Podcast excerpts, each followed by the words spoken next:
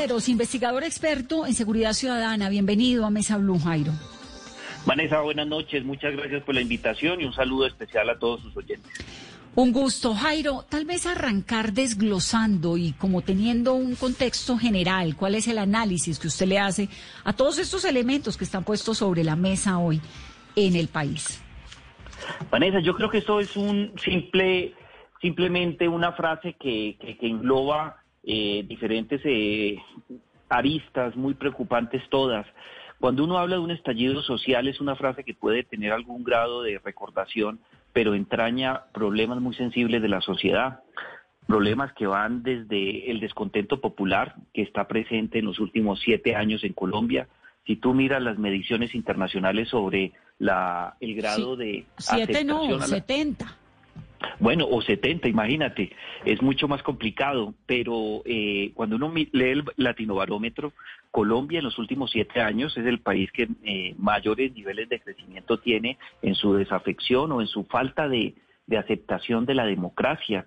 Ese tema se venía eh, trabajando hace muchos años, sabíamos que un estallido social se podía presentar en cualquier momento. Y el descontento popular es claro. Y fíjate que la variable más preocupante que señalan los colombianos es precisamente los niveles de inseguridad en el espacio público, pero si a eso le sumamos el coronavirus, un encierro autoritario, abuso eh, policial, el oportunismo que tienen ciertos sectores delictivos o criminales y la presencia de actores terroristas eh, disidentes de la FARC y especialmente el ELN, pues estamos en una situación dramática que demuestra que como Estado no, no estamos tramitando las demandas sociales, no tenemos buen olfato político para salir en el momento oportuno y algo mucho más delicado, las vías de hecho de ambos lados de manifestantes en algunos casos, de los vándalos y de la Policía Nacional, pues nos tiene una situación crítica que no vivíamos hace muchos años. Sí, digamos que la situación, la radiografía, pues es esa y está clarísima, ¿no? Y además aumentele el desempleo, el encierro, las ganas de uno gritar de lo que sea,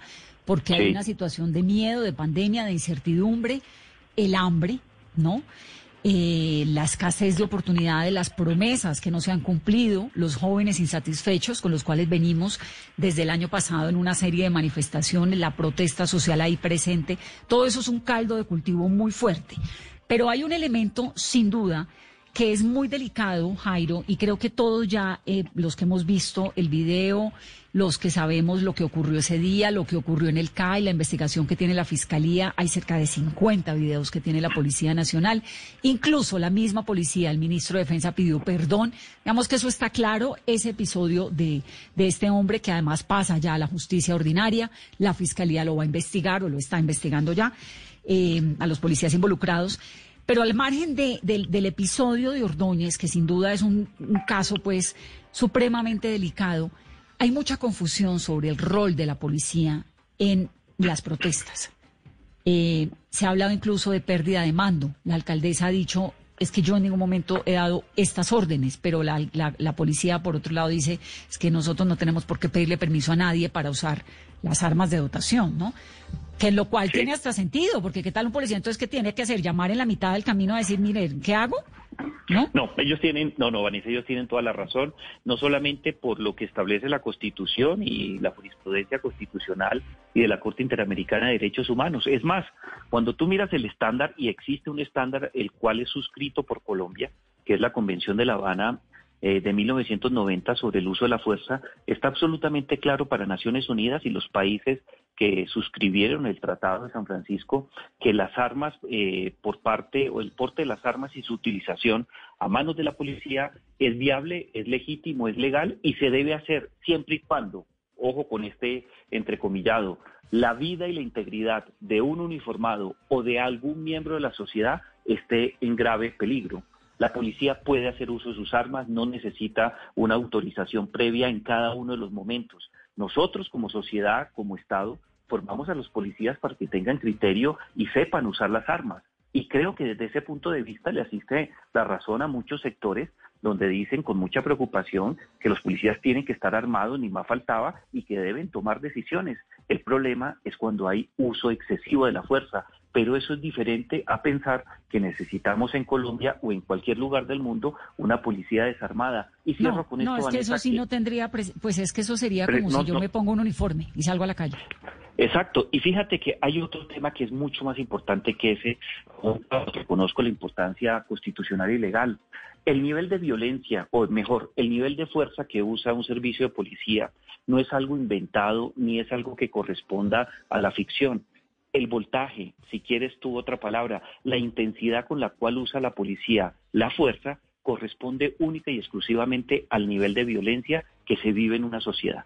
Desde ese punto de vista tiene que existir un equilibrio, si no, todo sería un caos.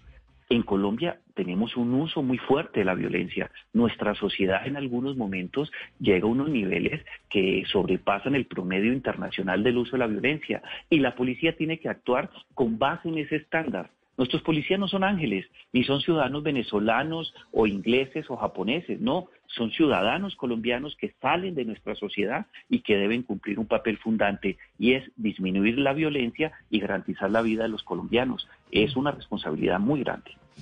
Bueno, y entonces, ¿qué es lo que ha pasado? Entonces, vamos por partes. Está clarísimo que la policía tiene que estar armada, pues obviamente que tiene que estar armada.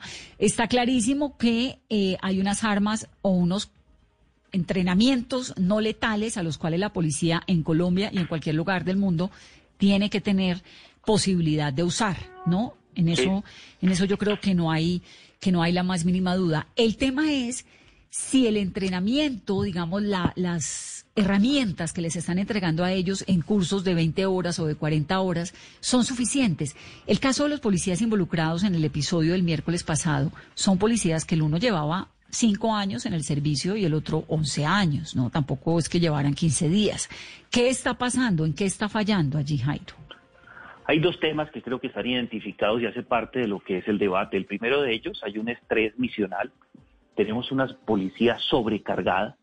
Tenemos una institución muy respetada a nivel internacional como Policía Nacional, pero es una policía todera. El promedio de funciones que cumple una policía a nivel internacional son siete funciones. En el caso colombiano, nuestra policía cumple 17 funciones. Cuando tú tienes un cuerpo civil armado cumpliendo 17 funciones y no estás en el estándar de lo que se necesita para una policía con siete funciones, cuatro policías por cada mil habitantes. En Colombia tenemos dos por cada mil habitantes. El estrés es una situación que va más allá de la capacidad que tiene cualquier cuerpo para conducir actividades sensibles. Ahí hay una explicación. La policía está agotada, tiene demasiadas tareas, mucha presión, pocos recursos y poca capacidad para reinventarse. Y en segundo lugar, yo creo que sí tenemos un problema de formación. Yo no me atrevería a decir que es por cuenta del número de cursos en materia de derechos humanos y uso de la fuerza. El tema es que hemos fallado en el enfoque de derechos humanos. La perspectiva de derechos humanos no se subsana a punta de cursos, 40 horas por año. Es imposible. Es necesario trabajar los diferentes eslabones de los procedimientos policiales para garantizar que nuestras unidades uniformadas en el espacio público tengan la capacidad de entender, diferenciar y distinguir cuándo hay que hacer uso de tal manera o de la otra. Los policías en la calle, en medio de la presión, sin la capacidad de distinguir las diferentes situaciones que se viven y pensando única y exclusivamente que quieren cerrar el turno y que no les pase nada o que no los investigue, los lleva a cometer este tipo de errores. Este es un tema, Vanessa, que no vamos a solucionar sentándonos a la mesa proyectando unos principios de reforma, tampoco asignándoles menos funciones en el corto plazo porque no lo podemos hacer. Aquí se demanda un trabajo de todos como sociedad, liderar un proyecto de reforma si es la decisión política que se adopta en algún momento, pero tenemos una policía que está exhausta no sé si estoy usando bien ese término. Sí, esto cuando están estos medidores que nos estás explicando de cuatro policías por cada mil habitantes y en Colombia hay dos por cada mil habitantes y que los policías tienen siete funciones y en Colombia tienen diecisiete, ¿esos estándares son de dónde? Esos son estándares de la Asamblea de Naciones Unidas. Eh, los estándares en materia de derechos humanos son de obligatorio cumplimiento. Hace parte de nuestro bloque de constitucionalidad y la Asamblea lo ha establecido así. De ahí proviene, por citar algo, el Estatuto Penal Internacional donde está la Corte Penal y una cantidad de delitos que deben ser sancionados. Pero en materia de seguridad eh, ciudadana se han establecido 39 estándares que son referentes para tomar mejores decisiones de política pública. El primero surge en los años 90 en América Latina. No sabíamos cómo medir la violencia en la calle y un epidemiólogo de, de Brasil se inventó una fórmula y dijo, mire, yo para saber si una ciudad tiene una crisis de seguridad pública, hago una fórmula muy sencilla. Si por cada 100.000 habitantes tiene 10 o más homicidios, es una ciudad, un país, un departamento en crisis de seguridad pública. Eso es un referente. Me permite compararme con los demás en materia de violencia y hay otros estándares que le permiten eh, trabajar mucho más tranquilo a los tomadores de decisiones. Alguien dijo, de manera arbitraria, pero la Asamblea de Naciones Unidas consideró que era un referente que para tener un buen control del espacio público se requieren cuatro policías por cada mil habitantes y con base en eso hacemos trabajo de política pública. Bueno, hay una de las propuestas que es hacer una reforma a la policía. ¿No? Lo hemos escuchado, la reforma a la policía durante toda la semana y de hecho desde hace rato estamos hablando de eso. ¿En qué consistiría esa reforma? ¿Qué es lo que hay que hacer? Yo creo que la reforma tiene tres elementos que son vitales de trabajo. El primero de ellos, y sin él no podemos avanzar, es romper la solidaridad de cuerpo que existe en la policía. Todos los cuerpos tienen eh, cierto tipo de solidaridades para evitar que sean reformados o investigados, pero en el caso de la policía esa solidaridad es muy grande. Generalmente ellos en la reforma del 91 la del 93, la del 95, la del 97, en las tres comisiones que se han creado posteriormente, no aceptan que actores externos, especialmente expertos civiles en seguridad, en derechos humanos, sociedad civil, movimientos sociales, gremios, academia, se metan en los proyectos. Y ahí tenemos que vencer eso. Necesitamos una policía en donde todos podamos opinar sobre lo que queremos de nuestra policía en las próximas décadas. Ese es un punto clave. ¿Eso que es cómo se llama? Un proyecto deliberativo donde todos tengamos la oportunidad de participar para proyectar una buena policía. Pero eso no es como lógico, como obvio que queremos, pues una policía que tenga que respete los derechos humanos, pero que tenga autoridad, que sea respetada, que sigan haciendo ese trabajo que hacen, porque hacen un trabajo excepcional, ¿no? En la mayoría de los casos. Eh, que no hagan lo que vimos que hicieron. ¿Eso no es como lo lógico que uno sabe de la policía? lo, que, lo que les corresponde, ¿no? Lo que corresponde y lo necesario, pero fíjate que la nota característica es todo lo contrario. No admiten esas situaciones, casi que por imposición o por coyuntura se logra hacer. Te pongo un ejemplo. La reforma más importante de la policía se hizo en el año 1993. La Carta Política del 91, en un artículo transitorio, dijo, se va a crear una comisión que va a presentar las bases de la reforma de la policía. No fue posible instalarla solamente se logró sacar adelante esa reforma porque en el año 93 eh, la niña, una niña hija de un eh, suboficial de la policía, entró a un baño en la estación de policía de Germania, al lado de la Universidad de los Andes. La niña entra al baño, se demora en salir, cuando la madre entra a buscar a su niña, se encuentra con la, con la terrible y trágica imagen de que la niña había sido violada en un baño de la policía. Ese escándalo tan fuerte permitió que se instalara la primera comisión y que tuviera la oportunidad de sacar adelante una reforma que fue vital. Si nosotros logramos superar el tema de la solidaridad de cuerpo, la sacamos y yo creo que esa reforma tiene que tener dos elementos fundantes. El primero, que no hemos hablado de él, necesitamos una policía en donde las actividades de vigilancia del espacio público estén realmente en cabeza no solo en la Constitución, sino en la vida real de los alcaldes, distritales o municipales. Eh, la tendencia en los servicios de policía que son efectivos a vigilar el espacio público, hay una responsabilidad política de los mandatarios, alcaldesa o de los alcaldes, en el caso colombiano, donde corresponda, deben ser la primera autoridad de policía en materia de vigilancia del espacio público. Eso se cumple a medias en Colombia. Necesitamos que exista una línea clara de mando entre las decisiones de política pública que toma el alcalde o la alcaldesa y las formas procedimentales que implementa la Policía Nacional. Eso demanda una reforma y una ley especial para ello. Y la segunda, necesitamos una policía en donde el tema central sea el núcleo de los derechos humanos, garantizar la vida, la integridad y la dignidad de los seres humanos. ¿Quién manda en la policía en Bogotá? ¿Quién manda? Se supone que la alcaldesa, ¿no? En teoría es la alcaldesa, pero en la realidad no es así.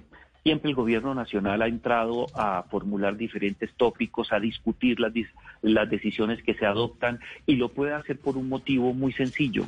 Cuando tú pones de comandante de la Policía Metropolitana a X persona, en este caso el general Gómez Heredia, lo pones ahí. El general debe atender todo lo que sea de vigilancia del espacio público con base en las decisiones del comandante de la Metropolitana de Bogotá y quien ah, decide la alcaldesa pero si en algún momento la dirección de la policía, el Ministerio de Defensa o la Casa de Nariño no está de acuerdo o existe una disputa ideológica o política de protagonismo, inmediatamente ponen un pero.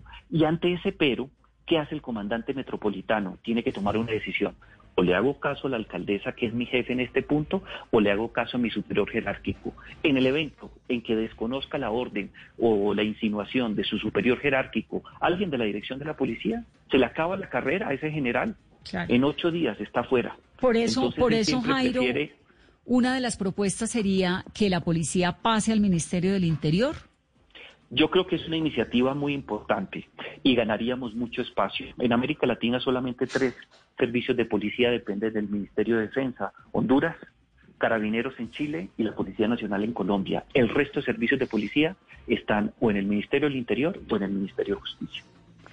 Eso haría que la línea de mando venga desde las alcaldías, ¿no? Una cosa local. Facilitaría. Y no, y no pasaría directamente por fuerza pública, pues por Ministerio de Defensa por Ministerio de Defensa y es lo mejor, porque el Ministerio de Defensa tiene una característica muy clara, eh, agrupa a eh, organizaciones de naturaleza militar, a combatientes, a las fuerzas militares no hay razón para que la policía se mantenga en el Ministerio de Defensa. Claro, es que la policía tiene una función distinta y eso la gente lo tiene que saber. Es una función cívica, es una función de acompañar, de estar en las ciudades, de estar con la gente, de convivencia. Es muy distinto eh, en su definición lo que hace el ejército a lo que hace la policía. El ejército es para defender la soberanía y la soberanía, exacto, sobre la soberanía de los países y están hechos para la guerra.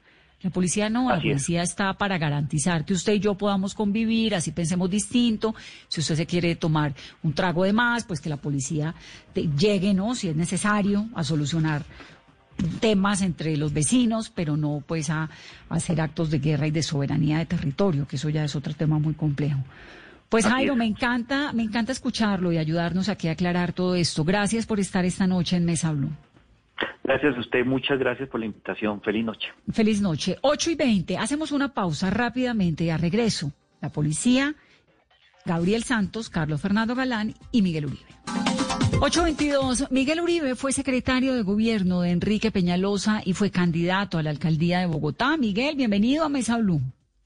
Hola Vanessa, un saludo muy especial para ti, para todos los oyentes y me alegra otra vez estar aquí. Aquí siempre, usted sabe que está en su mesa. Muchísimas gracias. Bueno, ¿cuál es el balance, el análisis que usted, que conoce cómo funciona Bogotá, cómo funciona eh, este caldo social que hay ahora tan complejo, la relación con la policía, cuál es el análisis que hace de este momento?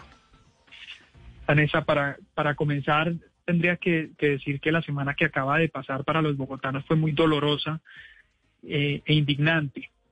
Tuvimos tres momentos. El primero, eh, el brutal asesinato de, Javier Ordóñez, en donde por, uso indebido de la fuerza, pues finalmente termina muerta, muerto este abogado.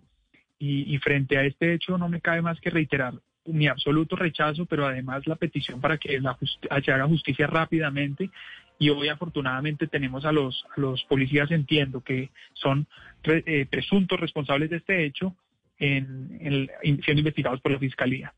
El segundo momento es el que se desenlaza supuestamente por la, indignación alrededor de la muerte de Javier, en donde vivimos tres días aproximadamente de, de caos y desorden social, por llamarlo de alguna manera, en Bogotá ausencia completa de liderazgo y ausencia completa de, de, básicamente de lineamientos sobre qué y cómo debía haberse manejado. Esto lo que queda claro es además que, como, como los eh, reportes de la inteligencia lo mostraron en, eh, posteriormente, eh, fueron manifestaciones que estuvieron infiltradas por células urbanas del ELN y adicionalmente de otros grupos armados, que finalmente fueron los responsables de esta, de esta violencia absurda que vimos. La destrucción de 56 CAIs, nueve buses incinerados, 120 buses más vandalizados. Y obviamente, pues la, trágica, eh, desde el trágico desenlace en más muertes y más heridos, ¿no? Casi 200 policías heridos, jóvenes heridos, jóvenes muertos. Y finalmente, pues el acto de ayer, Vanessa, que ya es famoso, no por el acto de reconciliación y perdón, sino por el desplante que se trató de hacer o el ataque al gobierno nacional. Tristemente, un acto de reconciliación que debía unirnos terminó dividiendo más a la sociedad. Y eso en buena parte pasa porque creo yo que un primer balance, una primera reflexión es que en, este, en esta semana se, se, manipularon los hechos, se utilizaron las palabras inapropiadas y se priorizaron intereses políticos por encima de los intereses de la ciudadanía. ¿En qué, a, qué, ¿A qué se refiere cuando dice eso, Miguel? Mire, yo, yo creo que eh, vimos en esta semana cómo se malinterpretó, cómo, cómo se, hubo primero una manipulación de hechos y un mal uso del lenguaje, generalizaciones, eh, Vanessa, acusaciones, peleas permanentemente. Cuando, cuando Bogotá está viviendo una situación tan difícil como la que vimos los últimos días, uno espera serenidad, sensatez, uno espera claridad y contundencia de los líderes, pero no eh, pronunciamientos que se que eran mucho más especulativos, es decir, que no que no giraban alrededor de la de la de los hechos ciertos. Mire, cuando nosotros cuando yo estaba en la Secretaría de Gobierno, cada vez que había una protesta, una muerte, un herido, cada vez que había algún hecho eh, cualquiera que fuera, primero se garantizaba que la información fuera la correcta, había evidencia, se verificaba la evidencia y después se hacían los pronunciamientos.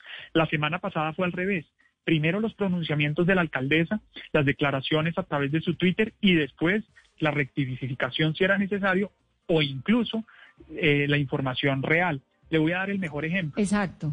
Y es, primero, eh, cuando pasa lo de Javier, yo no tengo aquí que ahondar porque creo que todos los colombianos, cualquier persona que vea ese video siente repudio por lo que pasó y un rechazo absoluto. Pero el primer problema, el primer error que cometió la alcaldía fue generalizar la conducta de unos miembros de la policía para desprestigiar a toda la institución. Que ahí arrancó una, una serie de ataques hacia la institución que abonó el terreno para la violencia y el odio que se desató a los siguientes días, que generaron, como ya dije, más violencia, más muertes, más heridos, más destrucción. Segundo, cuando en el marco de la violencia cuando en el marco de la violencia, perdón, de las protestas o las supuestas protestas, si me, permite, si me permite decir así, porque lo que vimos después, de acuerdo a la información y a la evidencia que se conoció de los reportes de inteligencia, es que realmente los que protagonizaron esa, esos días no fueron los manifestantes indignados o la ciudadanía indignada, que podría incluso ser usted, Vanessa, o podría ser yo, es que porque fue muy, sentimos el mismo indignación. Es que fue muy raro, porque, porque arrancó de repente una, un control, ¿no? Yo estoy de acuerdo con lo que está diciendo, que arrancaron primero unas protestas, bueno, bueno, cualquiera, ante esas imágenes todos estábamos furiosos y todos estábamos indignados con lo que había ocurrido, pero luego un desmadre y los CAI incendiados, el 40% de los CAIs de Bogotá y la gente con esta sensación de inseguridad, ¿quién hizo eso? Pues mire, mire, mire usted, Vanessa, precisamente lo que usted acaba de narrar es exactamente cómo sucedió. Esta era una violencia coordinada, organizada para hacer daño, para, para desprestigiar, para debilitar instituciones. El, de acuerdo a los reportes de inteligencia, fue, fueron células urbanas del ELN y otros grupos armados que, que, que, promovieron este desmán, que básicamente usted ve, es que cuando uno ve las, las imágenes de los destrozos de los 56 calles, que a propósito, permítame decirle que 56 calles es casi la mitad de los calles que hay en Bogotá, primero. Segundo, son los mismos calles que Bogotá se ha demorado en construir más de 10 años. Tercero, valen más de 56 mil millones. Y cuarto, son el símbolo de institucionalidad más importante en un barrio. No hay un barrio al que yo no hubiera ido como secretario de gobierno al que no me pidieran CAIS. Bueno, y, si esos pues, grupos están. Fueron destruidos. Y si esos grupos radicales están identificados y los investigadores tienen registros y saben quiénes son, ¿por qué no los cogen? Porque es que venimos oyendo desde el año pasado, digamos, ¿qué es lo que pasa en seguridad, Miguel? Que desde el año pasado estamos oyendo, porque el vandalismo lo estamos viendo desde el año pasado con las protestas, ¿no? El segundo semestre del 2019 fue durísimo. durísimo. Y, yo le voy a explicar las dificultades que existen en, básicamente en individualizar. Aquí el problema, digamos, hay una referente sobre cuáles son esas estructuras, cómo se organizan, pero individualizar tiene obviamente unas dificultades, ya le voy a, voy a profundizar. Pero, pero para terminar su pregunta anterior, mire usted que después de estos desmanes que hubo, esta violencia, pues finalmente hubo más muertos. desafortunadamente. Incluso hubo más civiles heridos y también hubo policías heridos. Cuando yo me refiero a que la manera en la que la alcaldía no manejó correctamente ni el lenguaje y manipuló los hechos, es primero, invisibilizó por completo civiles ajenos a la movilización heridos y visibilizó más de 180 policías heridos y se concentró en unos en unos en unas en unas víctimas que a mi juicio es igual de reprochable, pero toda la violencia debe ser igual de reprochable, no solo una, pero mire usted, culpó inmediatamente, inmediatamente culpó a la policía como responsable de todos los hechos. Usted recuerda que la alcaldesa decía, ¿cómo es posible que la, que la policía esté matando a jóvenes en las calles bogotanas? Cuando tuvimos incluso una, una mujer asesinada por unos vándalos o delincuentes que robaron un bus del SITP y le pasaron por encima. Pero mire, pero, es que eso lo que... Hoy, pero déjeme, yo termino con esto simplemente, Vanessa. Hoy queda claro que hubo un tercero que mató, de acuerdo a las investigaciones, a una de esas personas. Entonces, mire usted... el hombre del video que aparece vestido de negro, ¿no? Que es muy raro. Entonces, mire usted, la alcaldesa de Bogotá culpa a la policía que debe ella coordinar y mandar y liderar, culpa a la policía de asesinar a unos jóvenes sin evidencia, sin resultado de investigaciones.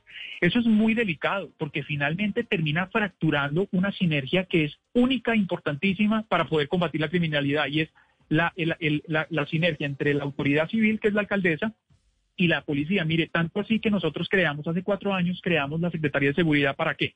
Para liderar la estrategia contra la criminalidad, pero especialmente también para coordinar y fortalecer esa coordinación con, la, con, la, con las fuerzas públicas. Y hoy lo que estamos viendo es que primó, porque yo ahí es cuando le digo a usted, creo que primó el interés político sobre el interés ciudadano. Cuando la alcaldesa hace declaraciones en, un, en acaloradas, en un momento en el donde no hay evidencia, pues finalmente está tratando de responder a, a, lo popular y no necesariamente está haciendo lo que le corresponde como, como alcaldesa. Y, y termino con el acto de ayer que, que, pues yo creo que es lamentable desde todo el punto de vista. Mire, independientemente si nos parece que debía haberlo hecho o no, si el presidente debió haber hecho uno o no, etcétera. Aquí lo que queda claro primero es que la única jefe de la policía y primera autoridad de policía en Bogotá es Claudia López, es decir, la alcaldesa. Cualquier alcalde que sea es el que debe manejar manifestaciones, orden público, seguridad, entre otros. Primer punto. Segundo, la alcaldesa, eh, a buena hora eh, y dándole el beneficio de inventario o, o partiendo de la buena fe, toma, de, toma la decisión de hacer este acto. Hace un acto donde está presente el gobierno y donde están presentes las víctimas, en donde incluso lamento yo que faltó, vuelvo y repito, la fuerza pública de una manera mucho más visible, porque finalmente terminan siendo en una parte, por una parte, como en el caso de Javier, victimarios, pero en muchas otras también terminan siendo víctimas. Los policías, y vuelvo repito, no está bien generalizar, pero Mire usted que después un evento que debería unirnos termina siendo utilizado políticamente con ese pues acto desafortunado donde eh, oportunistamente pues tratan de, desprestigiar al, presidente. Entonces yo lo que creo es, mire, esta, esta es una semana para recordar, para no olvidar, pero para no repetir. Y aquí tenemos obligatoriamente que exigirle a la alcaldía que no repita los errores que cometieron. Yo quiero invitar, mire, aprovecho esta oportunidad para decirle, invito a la alcaldía primero a que reflexione sobre el trabajo en equipo con el gobierno. Aquí no se trata de ir a abrazar al presidente, de tomarse una foto con él, no, sino si, el, si Claudia López no tiene ninguna similitud con, con, el, con, el, con el presidente, lo único que tiene por lo menos que entender es que tiene que cumplir la ley. Y tienen que trabajar en equipo, les guste o no les guste. Porque finalmente los bogotanos estamos viviendo entre un sándwich que nos está afectando. Ya lo vivimos, lo vivimos, Vanessa, en la pandemia, lo vivimos en la reactivación económica y ahora lo vivimos en la semana pasada. Segundo, yo invito a la alcaldesa a que sea humilde, a que le baje al ego y que se le ponga a trabajar no solo en equipo con el gobierno nacional, sino con la policía y que reconozca, porque esto es muy importante, usted recordará Peñalosa, todo el palo que nos dieron en su momento, porque Peñalosa, a pesar, digamos, Peñalosa siempre supo que lo que, lo que tenía que hacer era lo correcto. Y lo correcto cuando uno es gobernante es asumir responsabilidad. Si no, pues que hubiera sido, hubiera podido seguir siendo senadora, hubiera podido seguir siendo eh, opinadora, lo que quisiera. Pero si es alcaldesa, tiene que asumir la responsabilidad. Y asumir la responsabilidad de gobernar ameritan dos cosas. La primera, sacar pecho cuando, cuando, cuando tiene un éxito, pero también eh, bajar la cabeza y asumir cuando comete un fracaso. Porque además la única manera desde la administración pública y en la vida, ¿no? Cuando usted está, cuando usted está corrigiendo a una de sus hijas, de sus lindísimas hijas, Vanessa, lo primero cuando cometen un error, usted lo primero es que hace que reconozcan el error. es la única forma de que lo corrijan.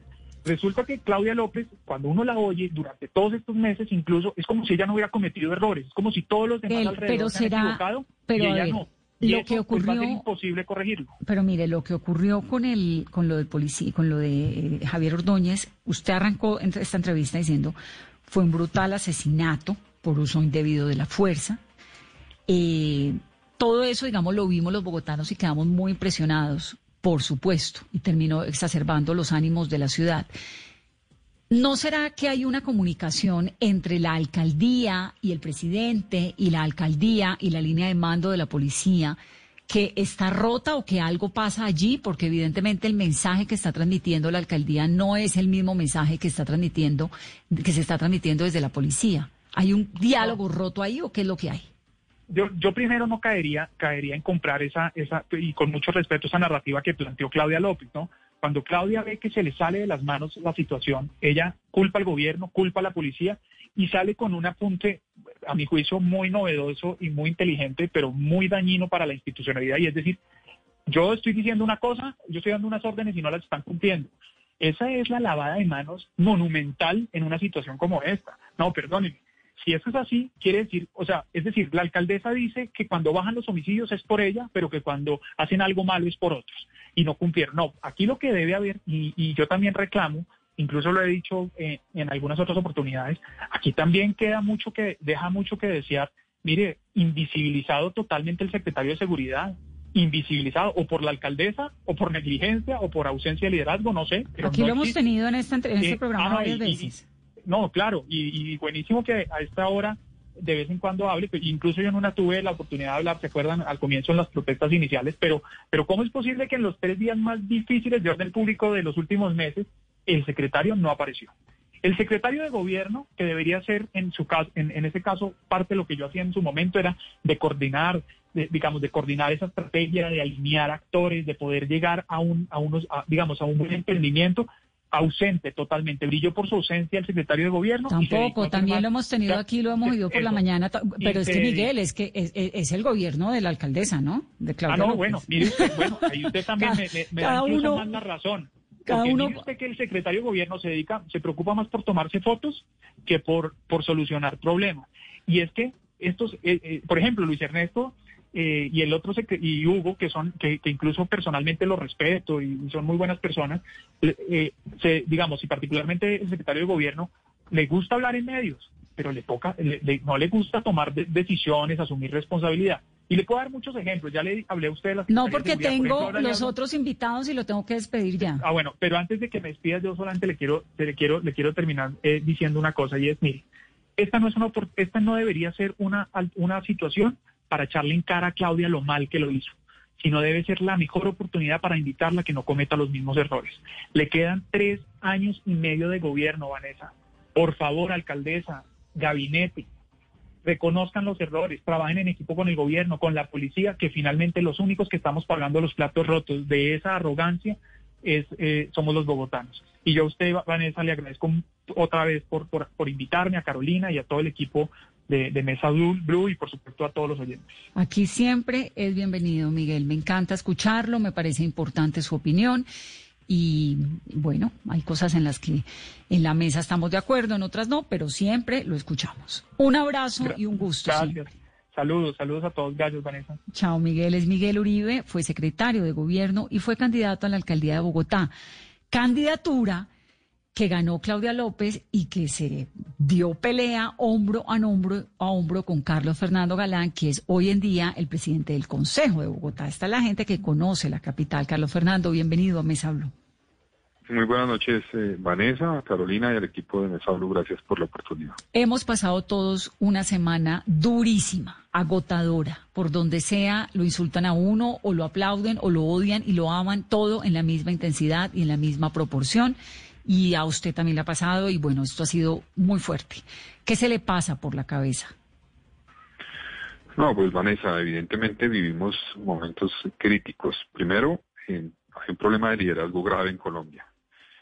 Eh, yo creo que la desconexión que mostró el presidente de la República estos días es dramática con lo que está sintiendo la gente en la calle.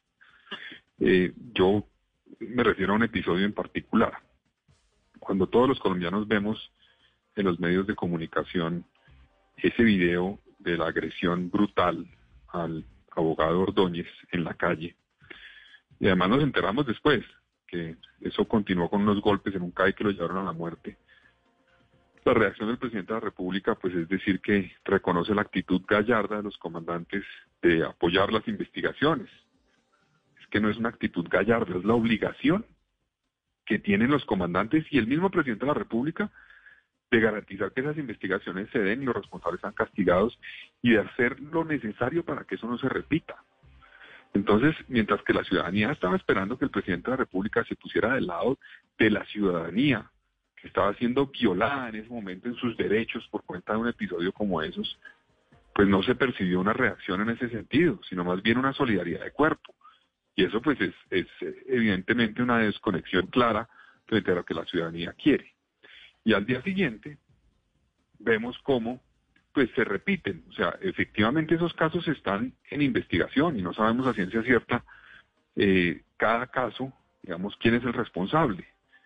Pero sí hay imágenes que ustedes mismos han mostrado en los medios de comunicación permanentemente de cómo en varios sitios de Bogotá, puntos específicos, policías utilizaban armas de fuego de manera indiscriminada para disparar en la calle. Eh, cuando no era un momento, al parecer, para disparar. Es que uno entiende que la policía tiene armas de fuego, tiene el monopolio de uso de fuerza, que se lo dimos en el marco de la democracia para que los protejan. Entonces, uno entiende que tienen que usarlo cuando sea estrictamente necesario. Eh, pero cuando uno ve que hay más de 70 personas heridas de bala en esos momentos, pues uno sí se pregunta, ¿lo usaron solamente cuando era estrictamente necesario o se desbordó la situación?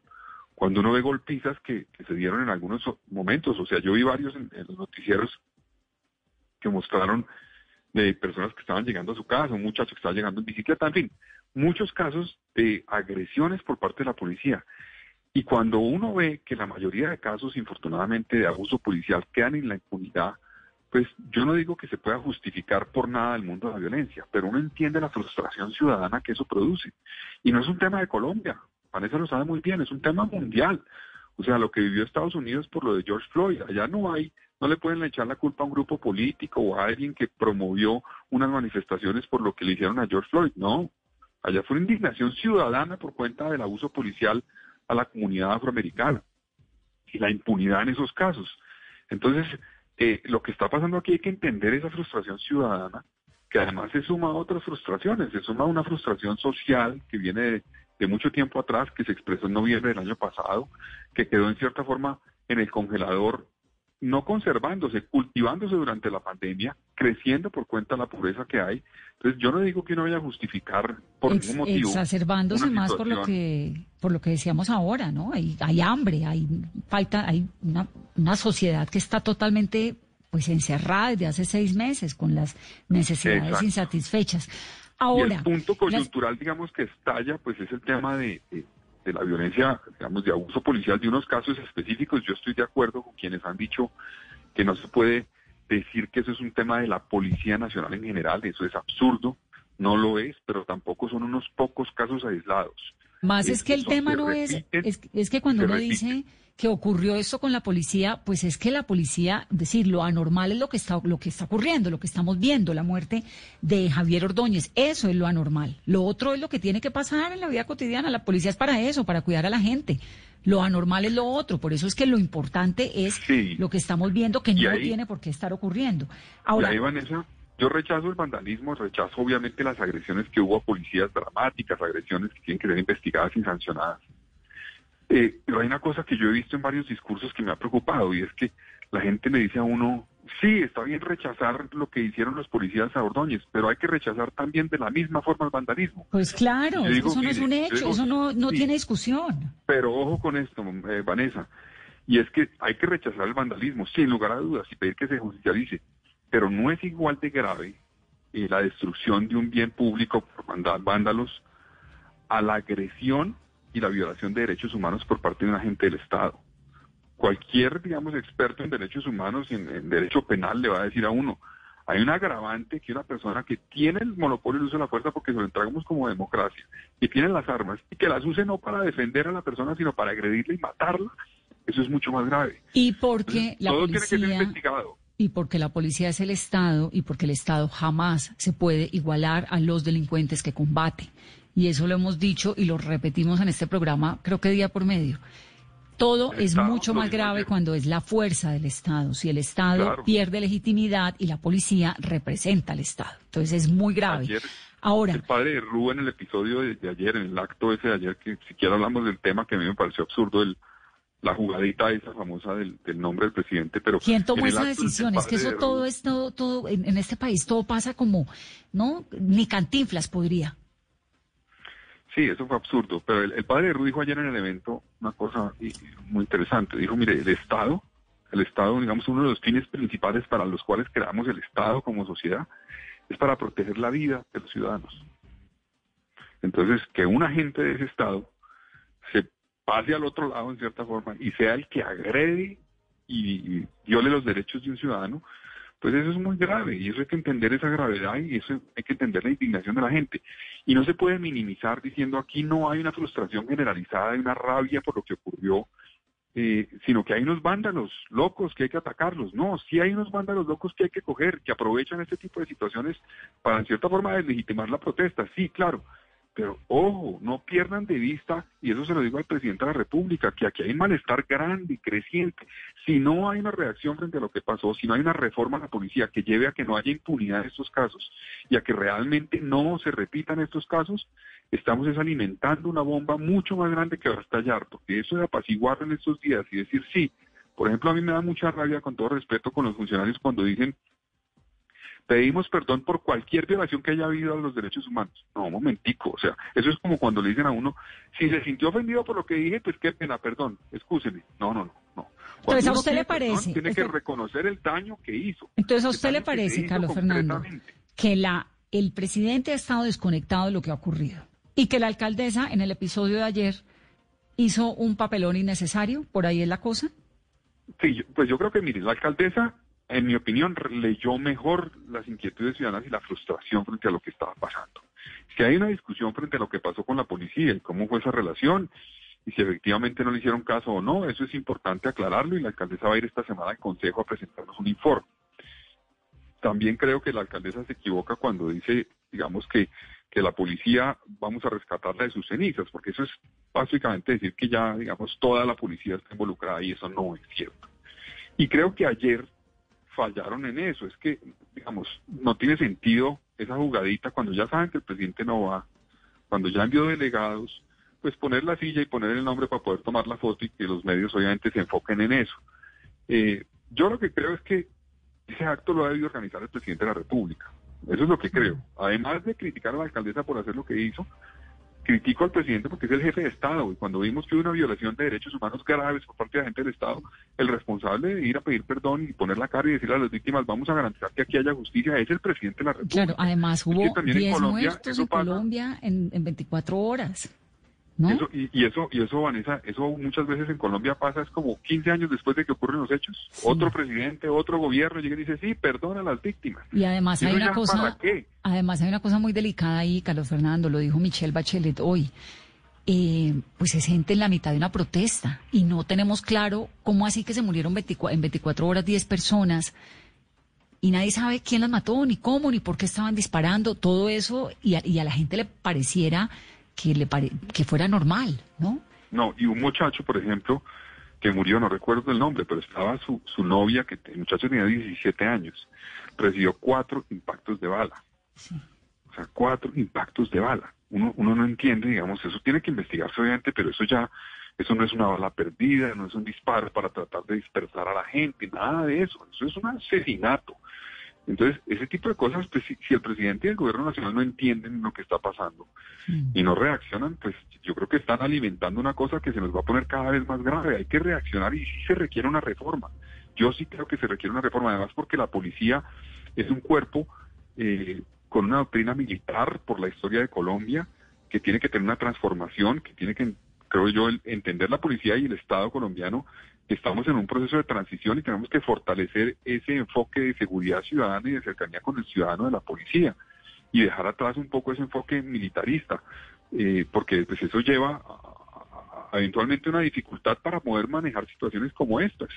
de protesta social que en el mundo entero se presentan y que hay que tener la capacidad de manejar. Un policía, por ejemplo, tiene que tener la capacidad de reaccionar no para agredir al que lo está agrediendo, sino para controlarlo, porque es policía, es el Estado, tiene que tener la capacidad de controlarlo sin matarlo, sin matarlo, cogerlo a golpe, sino controlarlo, neutralizarlo y llevarlo y judicializarlo. Ese es el objetivo que tiene que tener un policía. Pero uno ve insistentemente imágenes donde parece que fuera un pleito como entre iguales, como que si fuera una pelea y entonces el tipo, claro, un, un agresor delincuente eventualmente llega y agrede al policía, el policía le contesta por igual, y eso no debe ser así, el Estado debe reaccionar de otra forma, debe capturarlo, neutralizarlo y judicializarlo, meterlo a la cárcel, pero no reaccionar de esa forma.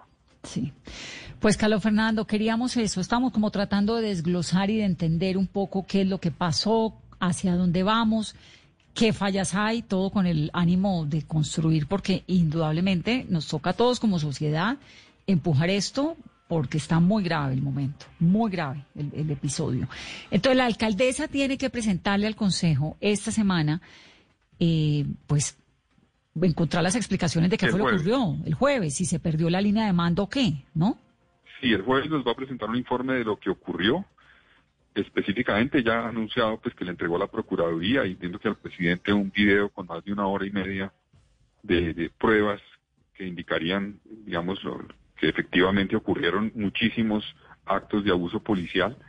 Entonces esperamos que nos presente ese informe en el Consejo el jueves, ya, ya se comprometió el secretario de Gobierno que sí va a asistir y a partir de ahí pues el Consejo va a trabajar pues primero para revisar la actuación de la Administración Distrital y también pedir como Consejo de Bogotá la revisión que haya que hacer a la policía en su funcionamiento, en sus protocolos, en su estructura, para garantizar que eso no sucede. Y también en la justicia, ¿no? Porque los casos de, de, violación de derechos humanos por parte de agentes del Estado, muchos quedan en la impunidad y no podemos permitir que eso siga sucediendo, sin decir, porque no es así que el Consejo esté dejando a un lado el tema del vandalismo y lo que ocurrió, no, no. es una cosa muy grave de vandalismo que ocurrió y vamos también a exigir que ahí haya justicia y haya verdad también. Carlos Fernando, gracias por estar aquí en Mesa Blue. Bueno, muchas gracias a ustedes. Nos gusta siempre escuchar a Carlos Fernando Galán. 8.51 minutos de la noche. Carolina, ¿en qué contexto que me están preguntando en Twitter habló la Policía Nacional hoy sobre homicidio, usando el término homicidio para referirse al episodio de Javier Ordóñez? Vanessa, esta tarde el director de la policía encargado, el general Gustavo Moreno, dio un balance de los avances en las investigaciones. Vanessa entregó varias cifras. Por ejemplo, anunció las 43 investigaciones a los uniformados por casos de violencia durante la semana pasada y seis de ellas por uso de armamento. También entregó el dato de 325 personas que han sido capturadas por estos hechos de vandalismo, 43 aprendidas y en el momento que él hace mención, Vanessa, a lo siguiente, que la Procuraduría tiene una investigación por el poder preferente donde están vinculados dos patrulleros por el homicidio del señor Javier Ordóñez. Es en esta frase cuando él utiliza la palabra homicidio por primera vez que la policía habla de homicidio en ese episodio de Javier Ordóñez.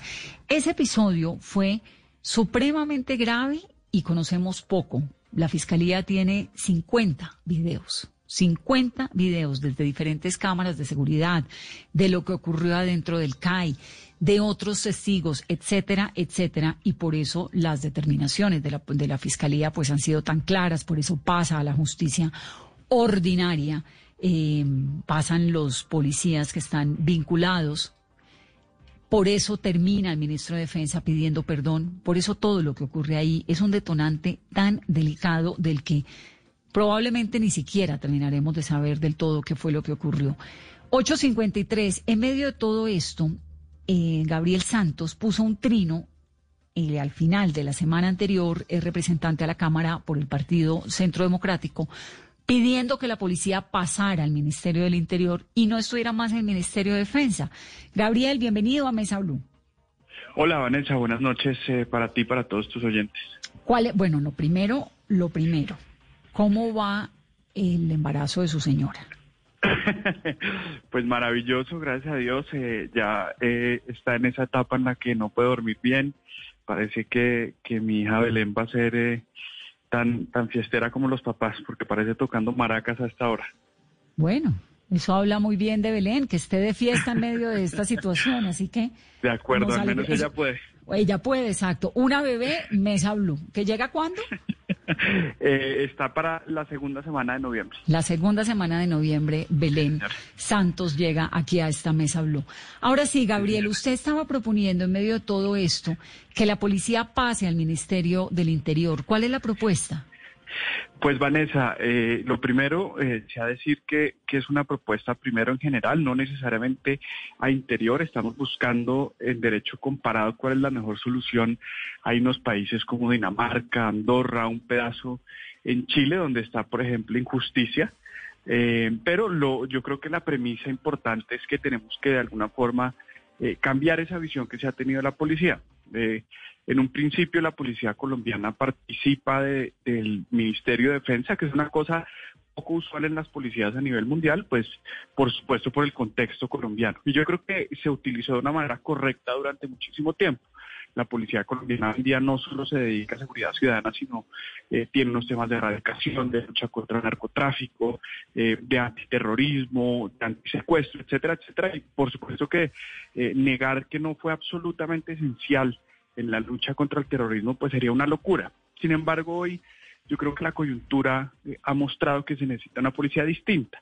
No es un cambio de alguna forma caprichoso, sino yo creo que es una evolución que protege a los uniformados, que protege su ejercicio, que enaltece su labor y es de alguna forma cambiar el chip de la militarización de la policía es decir, sacarlos de alguna forma de esos combates rurales innecesarios donde debe estar el ejército, la armada y la fuerza aérea y enfocarlo en una fuerza policial eh, en relación con la ciudadanía, volver profesionalizar su labor en, en su, eh, de, alguna forma en su relación y esto pues cambiará muchos de los aspectos que hoy son criticados. Y le daría además el, lo que hablábamos ahorita con Jairo Libretos al comienzo, ¿no? Le daría la potestad, más potestad a los alcaldes para hacer realmente lo que son, es con los comandantes en jefe, que en el caso de Bogotá no está muy claro. Gabriel, hay muchas críticas que en medio de esto, pues todo el mundo está criticando algo.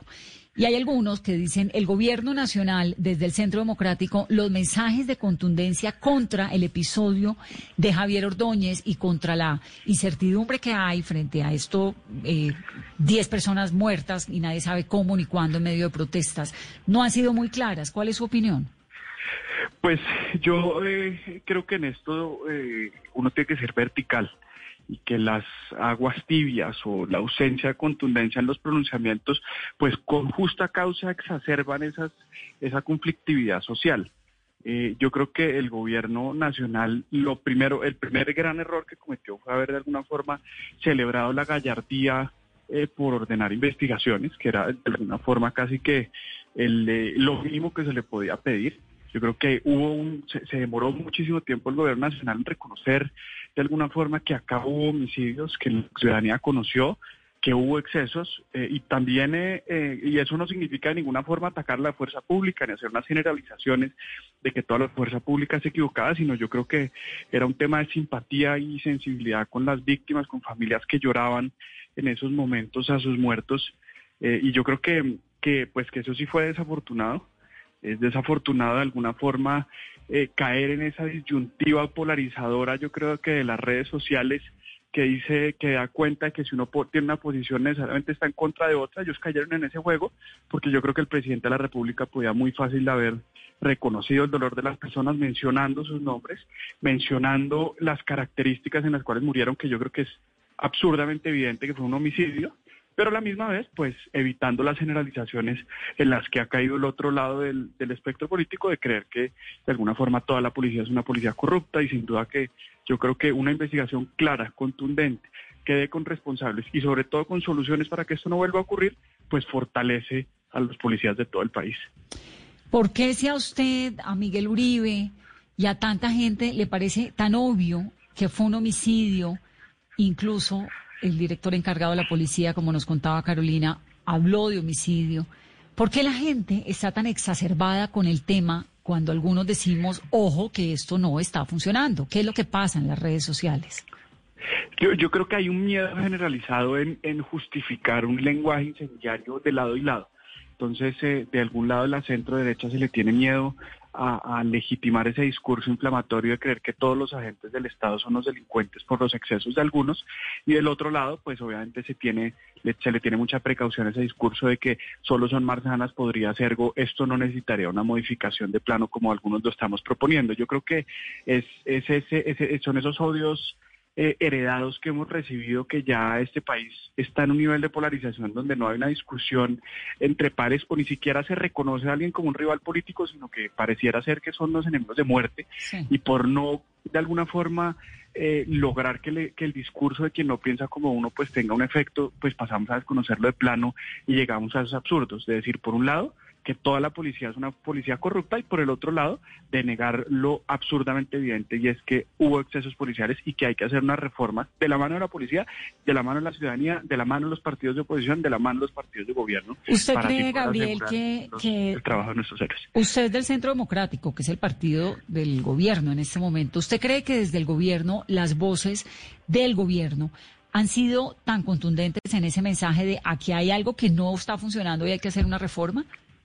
No, yo, yo, yo desafortunadamente no he sentido eso, pero, pero vuelvo al, argumento principal. Creo que ellos también caen en ese, eh, en ese juego de tener miedo de legitimar un discurso que no tienen por qué tenerle miedo a eso.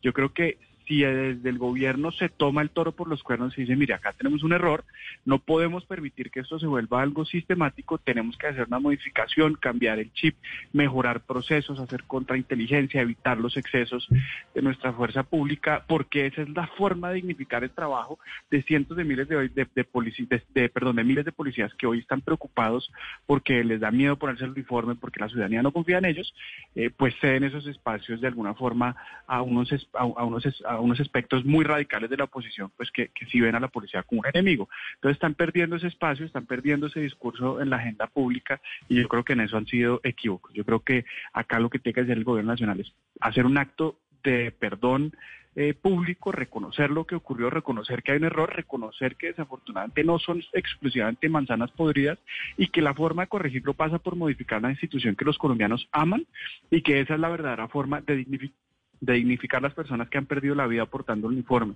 de dignificar a esas personas que hoy en día sirven con honor a la policía y a los ciudadanos eh, y liderar de verdad la transformación a, tener una policía moderna en las ciudades de lo cual los, los, ciudadanos hoy se sientan orgullosos. Desafortunadamente se está perdiendo. Yo, yo todavía eh, aspiro a que haya ese cambio, a que haya esa reflexión, a que quienes le hablan al oído al presidente eh, de alguna forma dejen de ser ese comité de aplausos y le hagan caer en cuenta de que no es muy tarde para hacer ese vuelco y que la misma reforma a la policía que va a ocurrir, yo creo que eh, más temprano que tarde, pues venga de un sector que la reconozca como algo valioso y no sea forzada por un sector que la ve como un, como un enemigo. No, sobre todo porque es que reconociendo unos errores y mirándose como sociedad y analizándose es la única manera de que todos podamos construir y convivir, ¿no? A pesar de lo diferente que, que pensamos, afortunadamente, porque nadie quiere vivir en un sitio donde todo el mundo piensa lo mismo, eso se llama dictadura. Gabriel, un saludo muy especial a Belén y a usted y a toda su familia y muchas gracias por estar en Mesa Blue. Un fuerte abrazo eh, para todos, para los oyentes y por supuesto para el Popeto que debe estar despierto hasta ahora. Un saludo, gracias.